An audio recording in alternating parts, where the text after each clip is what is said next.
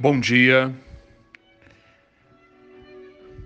Estamos ouvindo um trecho da Paixão segundo São Mateus, um oratório de Johann Sebastian Bach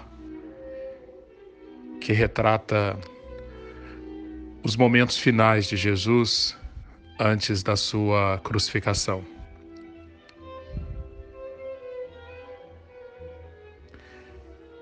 Neste momento, Bach retrata Pedro profundamente consternado, pedindo perdão, perdão a Jesus pela traição que ele tinha cometido. E ao som desta, desta música, eu quero saudar você e desejar um, uma boa Páscoa, um bom, uma boa sexta-feira. Chegamos ao final da semana. Neste dia, conforme o relato dos evangelhos, em Mateus capítulo 27, dos versículos 1 ao 31,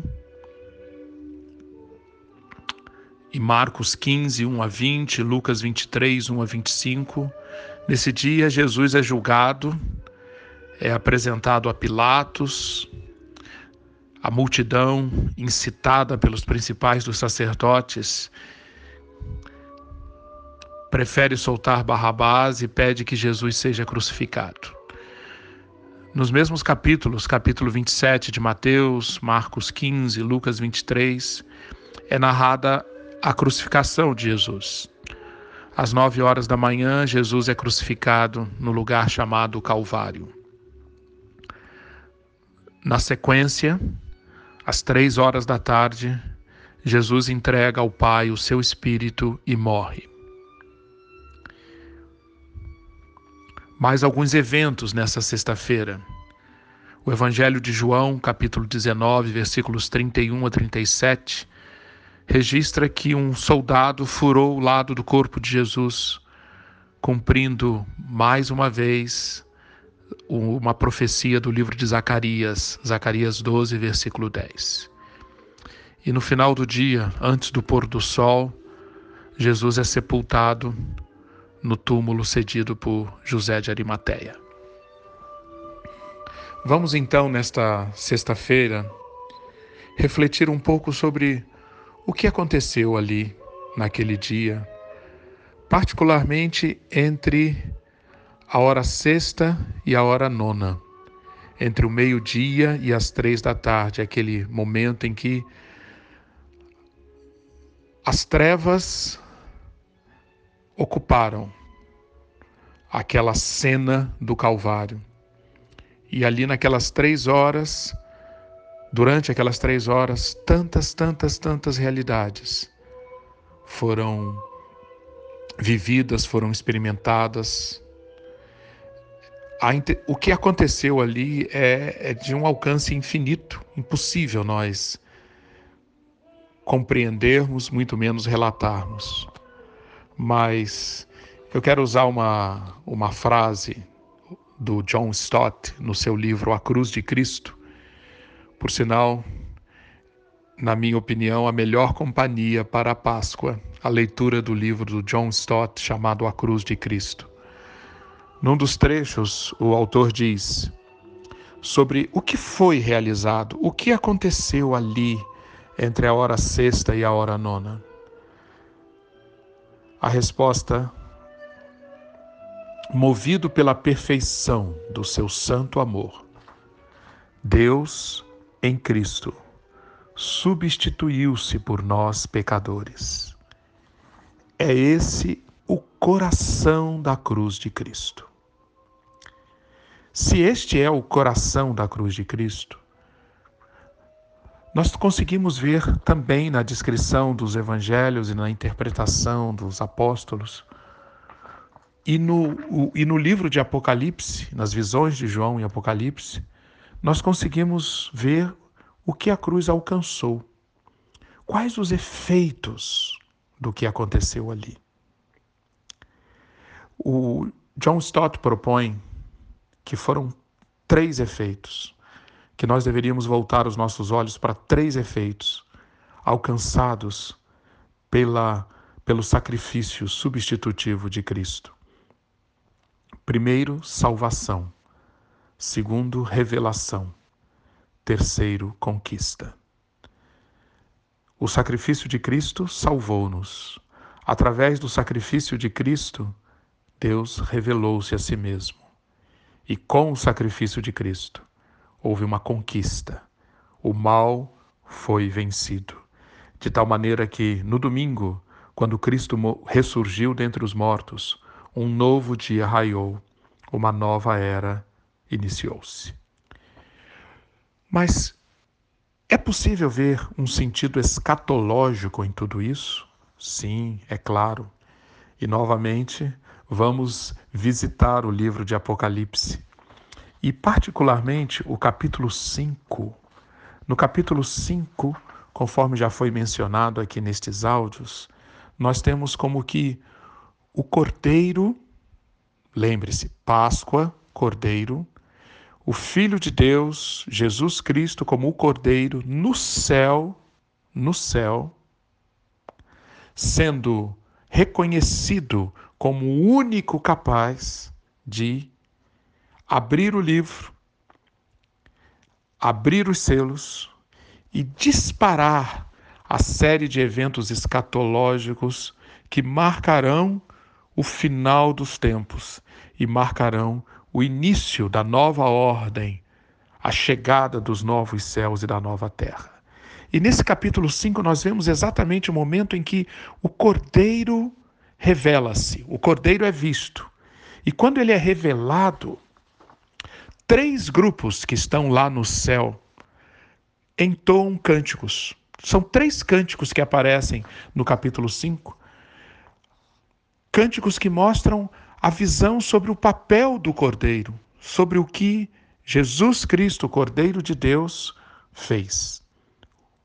E justamente o primeiro cântico, que é no, no, no capítulo 5, versículos 8 e 11, o, o, que é o cântico cantado pelos quatro seres viventes e 24 anciãos, eles, o cântico diz: Digno és de tomar o livro, de abrir-lhe os selos, porque foste morto, e com teu sangue compraste para Deus os que procedem de toda tribo, língua, povo e nação, e para o nosso Deus os constituíste reino e sacerdotes, e reinarão sobre toda a terra.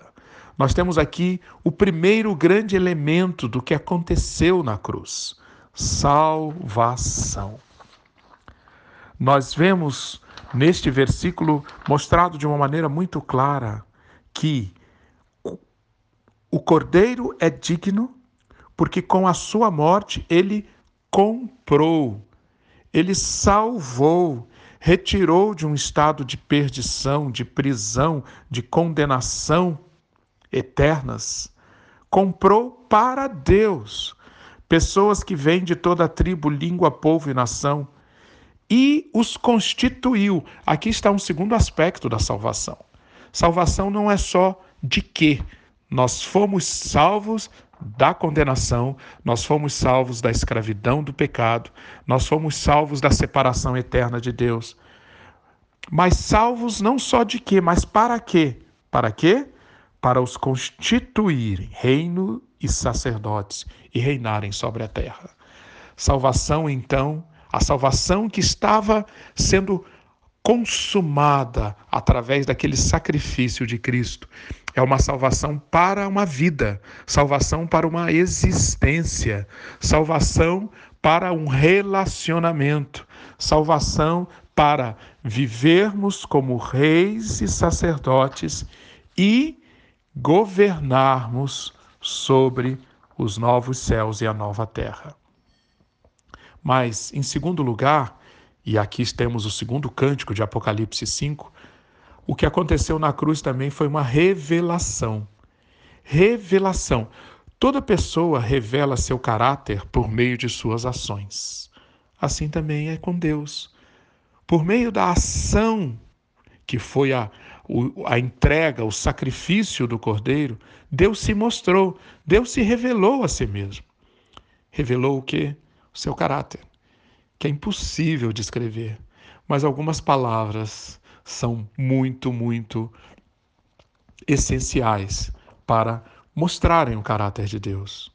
Por exemplo, glória, justiça, amor leal, fidelidade, sabedoria, poder. Todos esses atributos de Deus foram revelados ali entre a hora sexta e a hora nona. João diz no Apocalipse 5, versículo 11, que ele viu e ouviu uma voz de muitos anjos ao redor do trono. Note, agora não são mais só os quatro seres viventes e os, e os 24 anciãos. Ele vê, ele ouve também muitos anjos, cujo número era de milhões de milhões e milhares de milhares, que proclamavam em grande voz o quê? Os atributos de Deus, os atributos do Cordeiro, revelando o caráter do Cordeiro. Eles cantavam: Digno é o Cordeiro que foi morto, de receber o poder, a riqueza, a sabedoria, a força, a honra, a glória e o louvor. Mas em terceiro e último lugar, o que aconteceu, o que foi realizado ali na cruz, é conquista. É salvação, é revelação, mas é também conquista. Nós fomos comprados, nós fomos retirados do poder do mal. E todos os poderes do mal, principados, potestades, foram encarados pelo Cordeiro que se deu. E ali, naquele momento da crucificação, houve uma conquista, uma vitória sobre todos os poderes do mal. Diz João no Apocalipse, versículo 5, capítulo 5, versículo 13, que é o terceiro cântico. E agora nós temos o cântico não somente dos, dos, dos 24 anciãos, dos quatro seres, dos milhares, milhares, milhares de anjos, mas agora João ouve toda a criatura, toda criatura que há no céu e sobre a terra, debaixo da terra, sobre o mar e tudo o que neles há cantando ao Cordeiro e àquele que estava sentado no trono, dizendo: Ao que está sentado no trono e ao Cordeiro seja louvor, honra, glória e domínio pelos séculos dos séculos. Domínio pelos séculos dos séculos. O que aconteceu ali, na cruz, ali na sexta-feira, tem este sentido profundo escatológico de que foi uma conquista para sempre.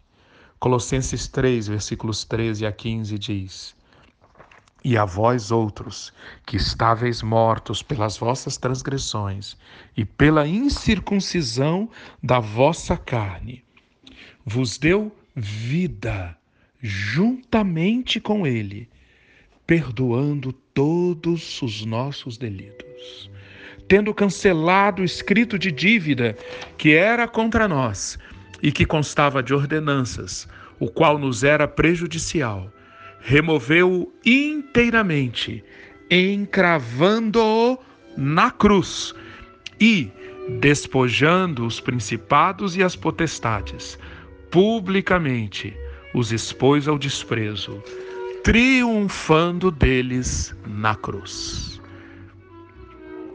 A sexta-feira, o momento da morte de Jesus, é um momento em que apresenta para nós salvação, revelação, conquista.